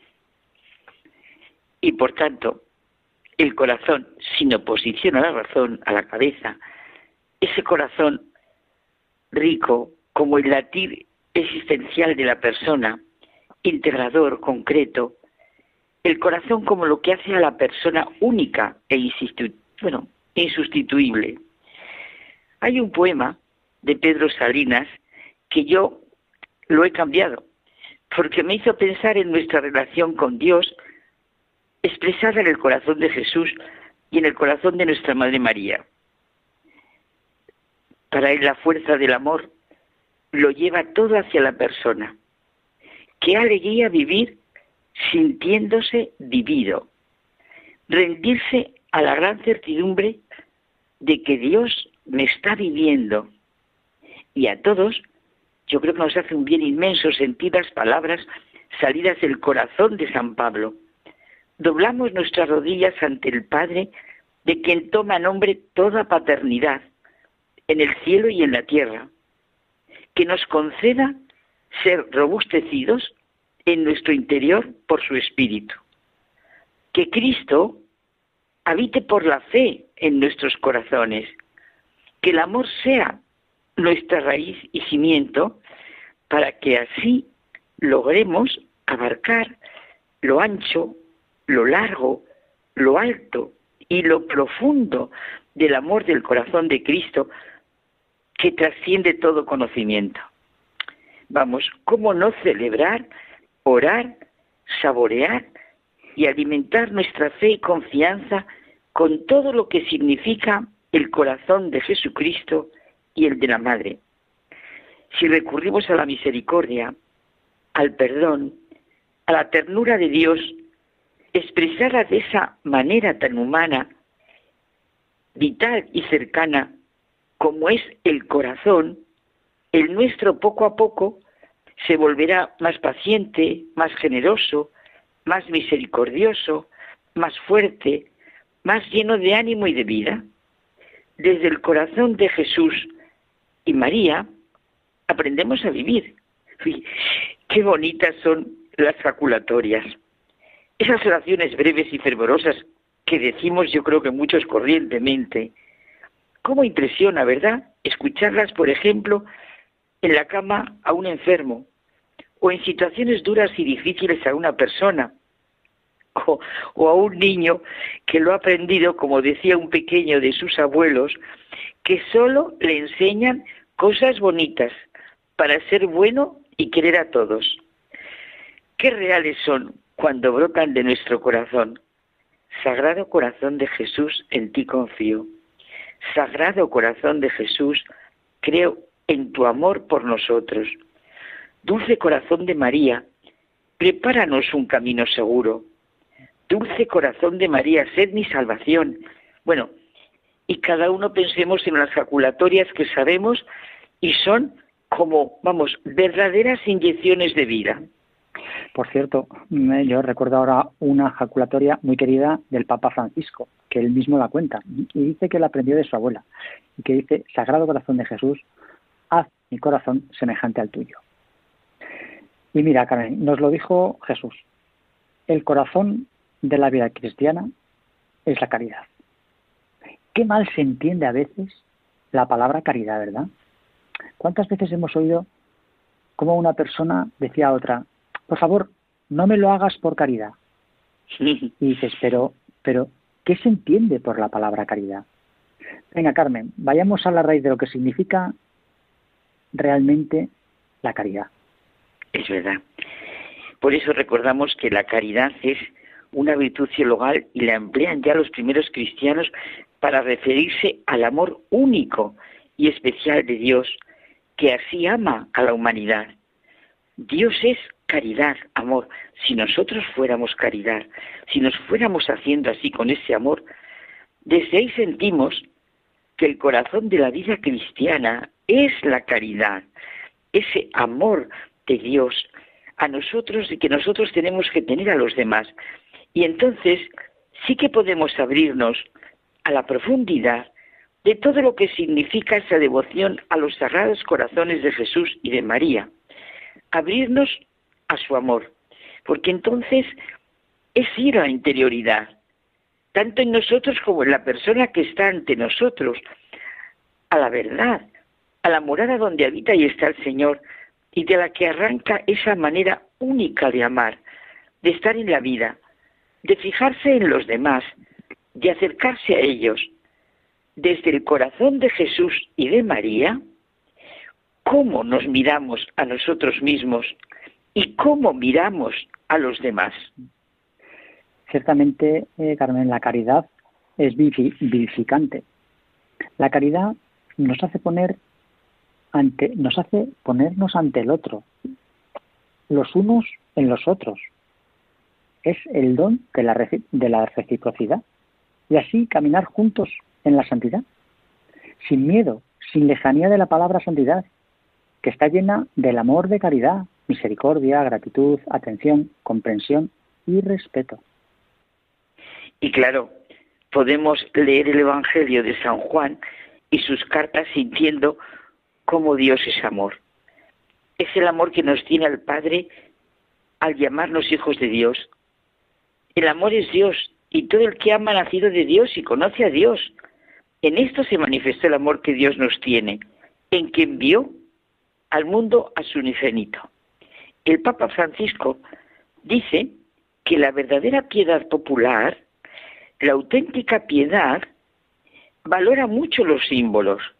Y el corazón de Jesús es el símbolo por excelencia de la misericordia de Dios, un símbolo real que señala la fuente de donde brotó la salvación para toda la humanidad.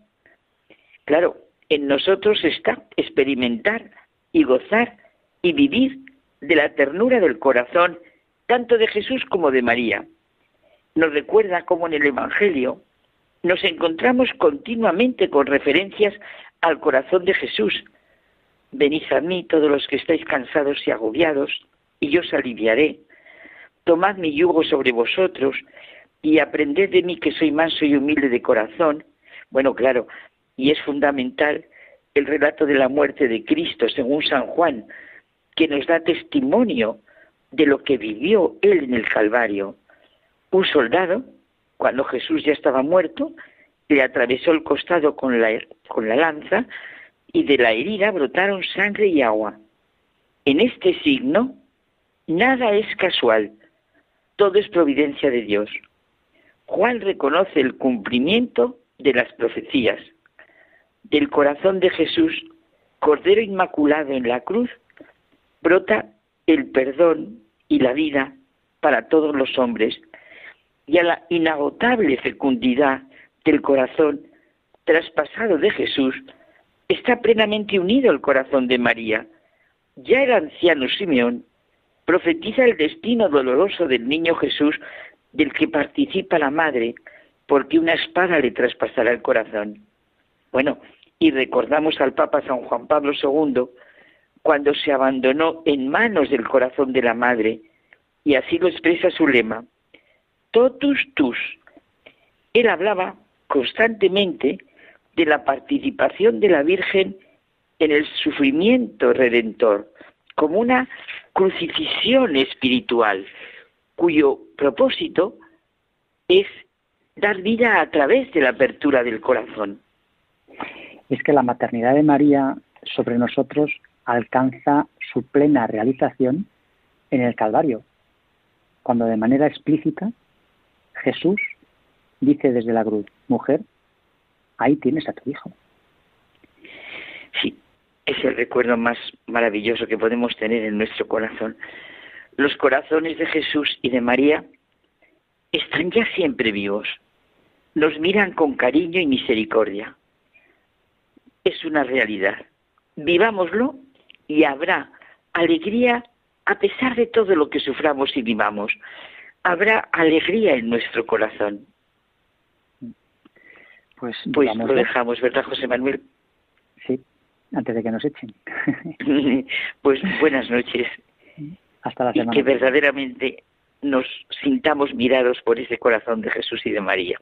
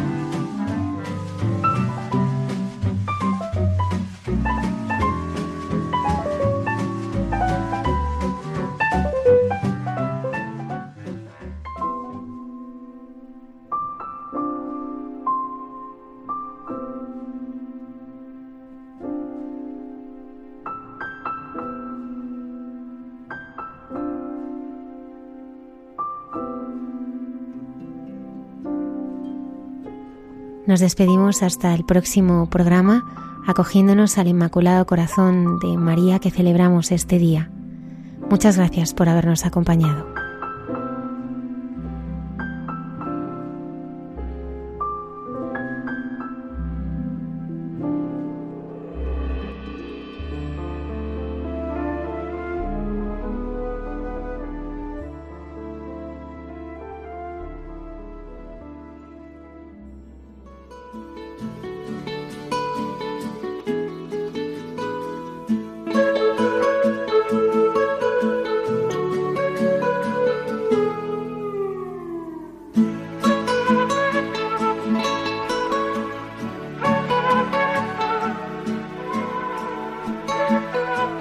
Y así finaliza en Radio María. Hay mucha gente buena. Un programa dirigido por Almudena Delgado.